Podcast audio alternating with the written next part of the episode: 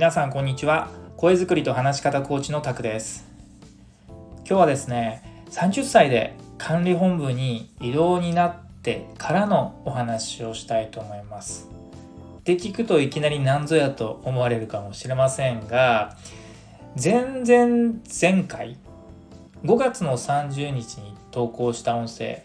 失敗談から学ぶコミュ力の大切さ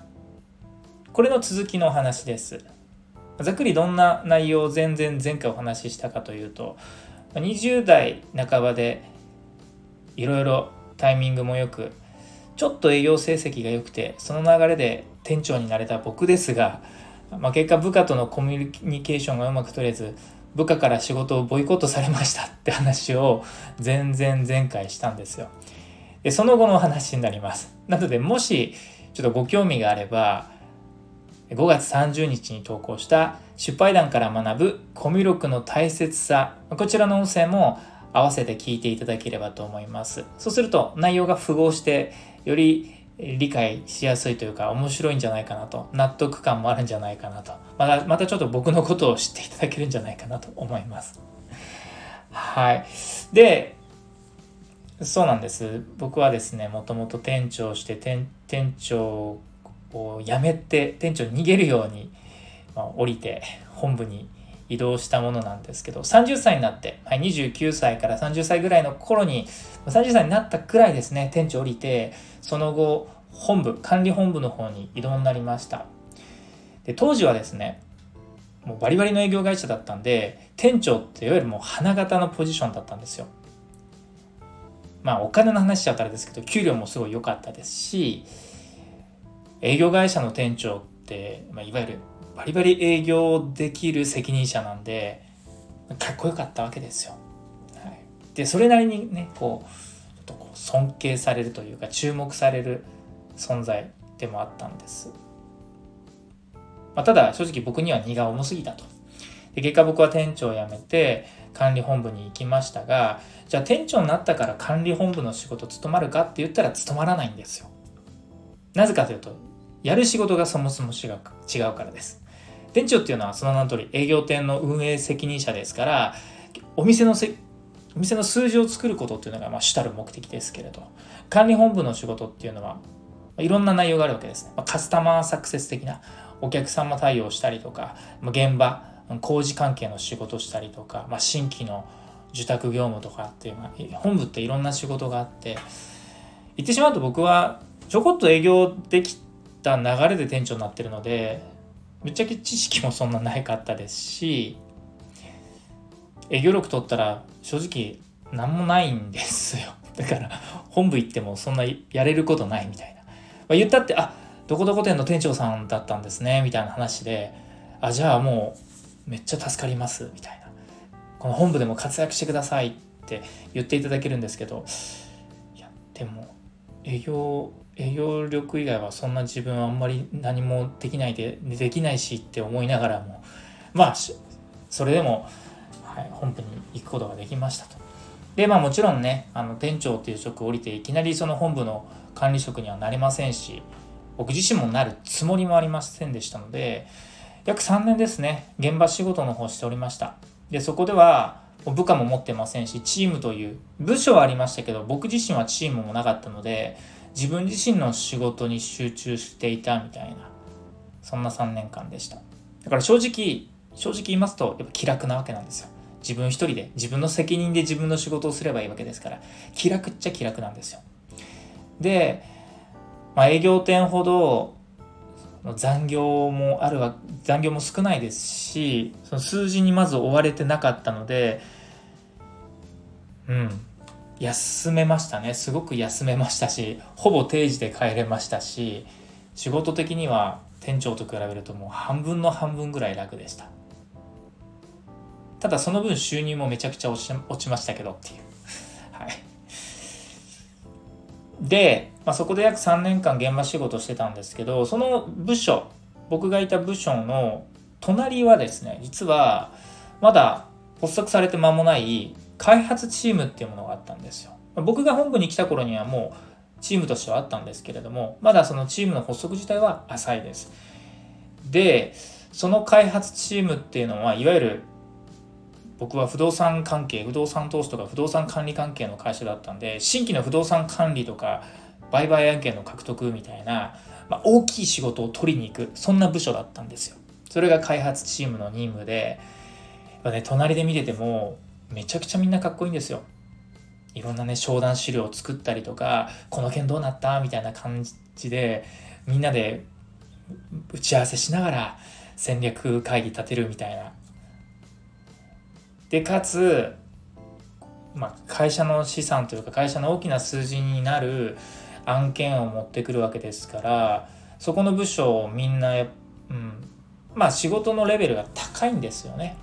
知識も豊富ですしなんか見た目もみんなかっこいいですしね。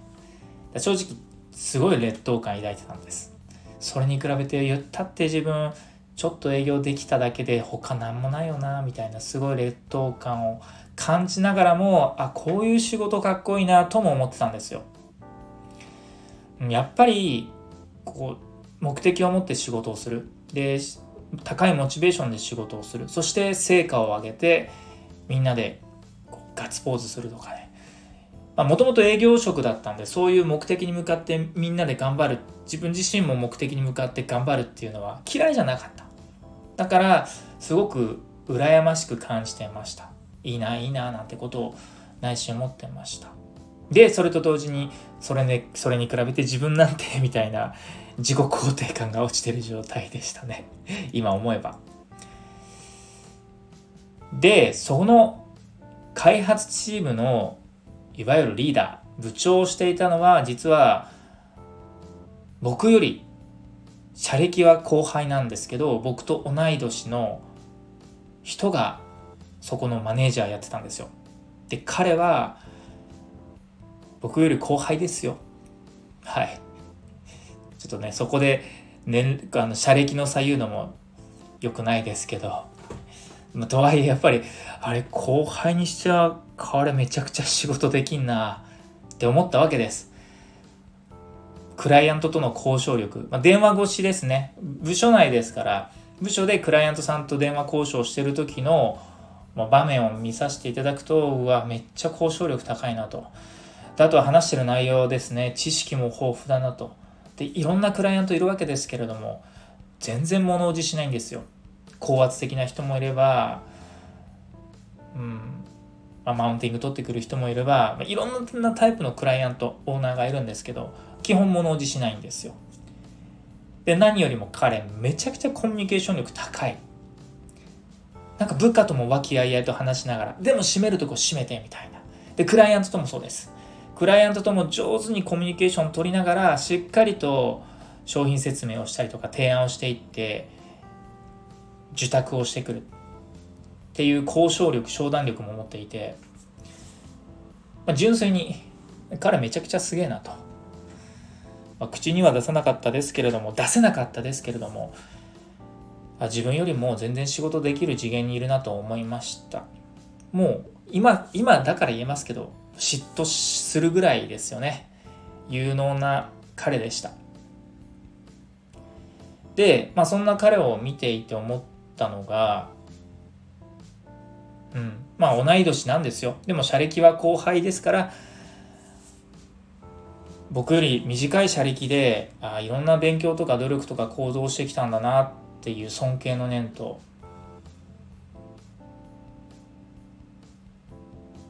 でまあ一応は僕先輩ではあるんですけれどで彼も僕に気を使って敬語を敬語を使ってくれるんですけれど。まあなんかこういう関係性ってなんか自分自身が嫌だなと思ってなんか自分より全然できる有能な人に対して一応自分社歴上なんでみたいな感じで先輩風吹かせるのがすっごい嫌でとは言いながらも彼に対してやっぱ内心ちょっと思うこともあってそれはいわゆる羨ましいなとか嫉妬に近いものですよねですごい考えた考えて考えて思ったのが移動したいなと。この開発チームに行きたいなと。でも行くってことは当然僕は彼の部下になるわけです。まあでもそれでもいいかなと。なんかここで変なプライドをかざして自分の後輩が自分の上司になるのが許せないみたいなことを言ってる方が自分が情けないなと思って移動を願いで出ました。で、まあ、それは受理されたわけですね、まあ、良くも悪くも僕はもともと営業職だったんでまあ商談能力はそれなりに何ですかねこう、うん、評価というかまあできるんじゃないかという見込みを持たれてた部分です。なので開発チームの方に移動になりました。そしてその彼の部下となり仕事をすることとなりました、まあ、彼のもとで約2年くらい2年から3年ぐらい一緒に仕事をさせてもらいました。でそこで感じたことは何かっていうともうとにかくたくさん気づくこと。反省させられること。また自分自身の学びになること成長になることたくさんありましたね。まず一つが部下目線になれたってことは大きいですねまあ、一般職主任を大体2年ぐらいですぐ店長になったんでなんかこう部下っていう自分自身の部下経験が浅かった分店長経験の方が部下経験を上回ってしまった分やっぱ正直部下に対する接し方とか部下目線に慣れていない部分でうまくコミュニケーションを取れてなかったなってことは常に思ってたわけですよ。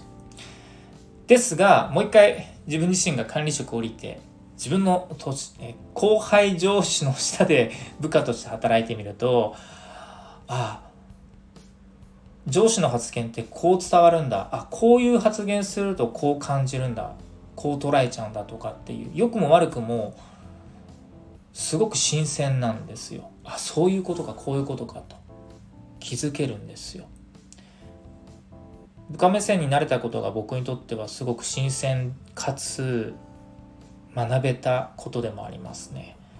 合わせてマネジメントとかチームビルディングの重要性も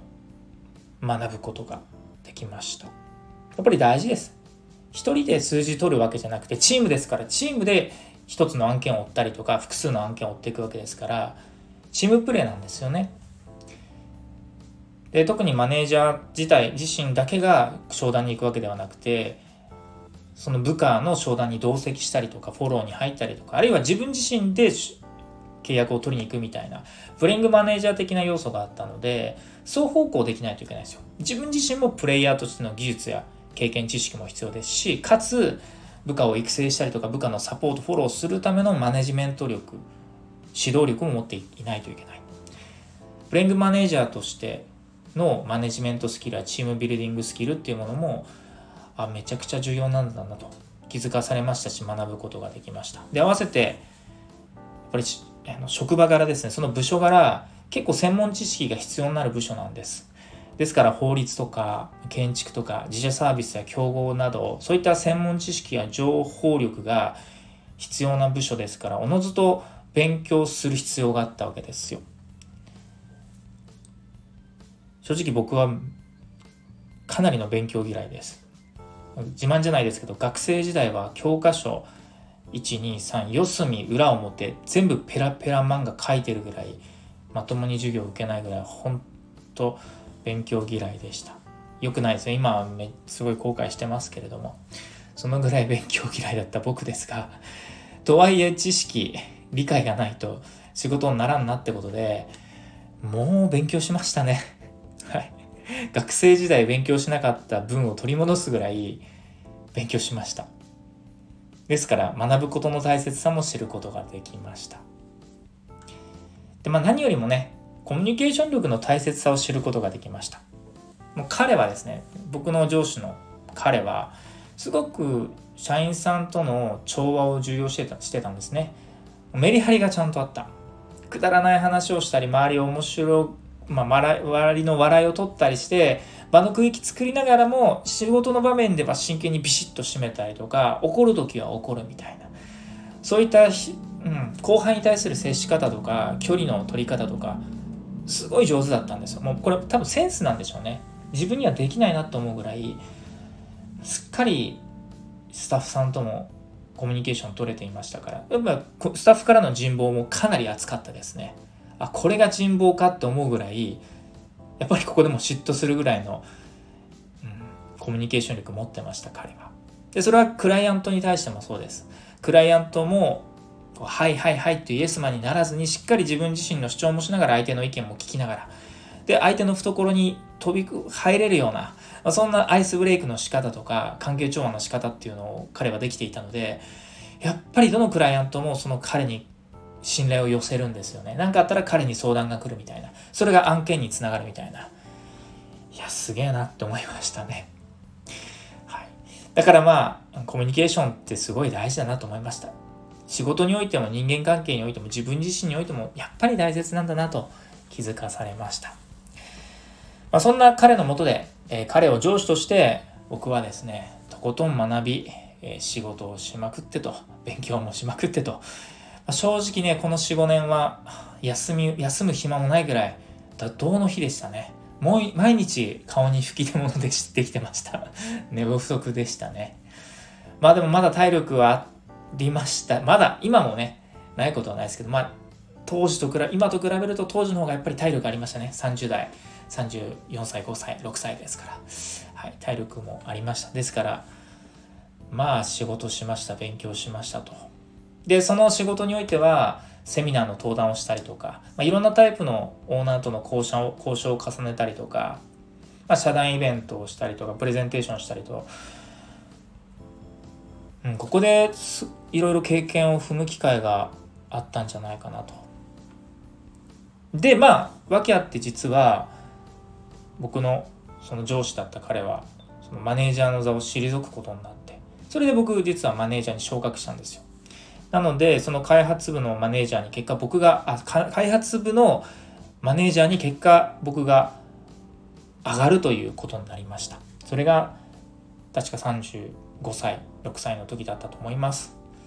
で、そこからはですね、まあ、過去の失敗、反省も踏まえ、次は自分自身が良きプレイヤーとして、良きマネージャーとして模範となるビジネスマンになりたいという強い思い、信念があったので、はい。そこではですね、真剣に相手目線になって、マネジメントやチームビルディングを行ってきました。実際ですね、25歳店長時代と比べると、これはもう僕の肌感ですけど、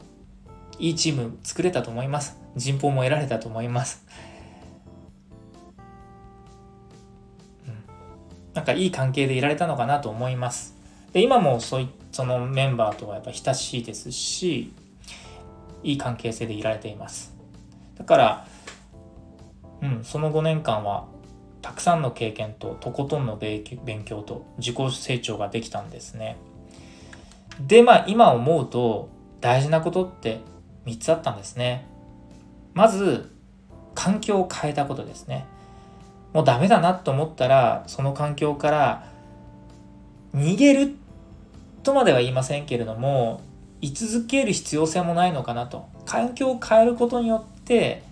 自分にとってはチャンスとなる場合もある。それが場合によっては逃げるという判断、逃げるって言われるかもしれませんし、逃げてるんじゃないと。変えたんだという ふうに僕は思っては、まあ結果逃げてたんですけど。でもどちらにしてもいいんです。あの環境を変えることが大切だったわけですね。で、二つ目は、腹をくくったことですね。やっぱりプライドあります。一時は営業店のトップ店長として、ちょっとだけキラキラしていた時もあったんで、それが自分のまさかね、後輩上司の下につくっていうのはどうなのかなっていうジレンマもありながらいやでもそんなこと言ってられんでしょという腹をくくったこともすごく良かったのかなと。で環境を変えて腹をくくったことで3つ目経験する機会がたくさん増えたわけですね。環境を変えて腹をくくって経験をする。めちゃくちゃ大事です。特に年齢重ねると立場役職が上がっていくと自分の目線や立ち位置が上がってくると下にいる人の気持ちって分からなくなるんですよ。いわゆるおごり高ぶるようになっちゃうわけです。無意識に。そんなつもりはなくても。で僕は早い段階で逆に大きな失敗ができたから、まあ、結果最悪な上司にならずに済んだのかなと思いますそう考えると人生における失敗っていうのはそんなに悪いものでもないのかなとも思います。まあ、もちろん当時は毎日ストレスで会社行くの嫌でしたし、もういつも逃げ出したかったですけれども、改めて今思うと、そんな日々も時には必要だったのかなと思います。まあ、そんな話でした。長々とお付き合いいただきありがとうございます。皆様の何かの気づきになれば幸いです。ということで、今日はこの辺りにしたいと思います。最後までお聴きいただきありがとうございました。また次の音声でもお会いしましょう。まだまた次回というか、この後もどこかで僕自身の経験談というか、失敗談もお話しできたらなと思いますので、また次回の音声をお楽しみください。声作りと話し方コーチタクでした。それでは。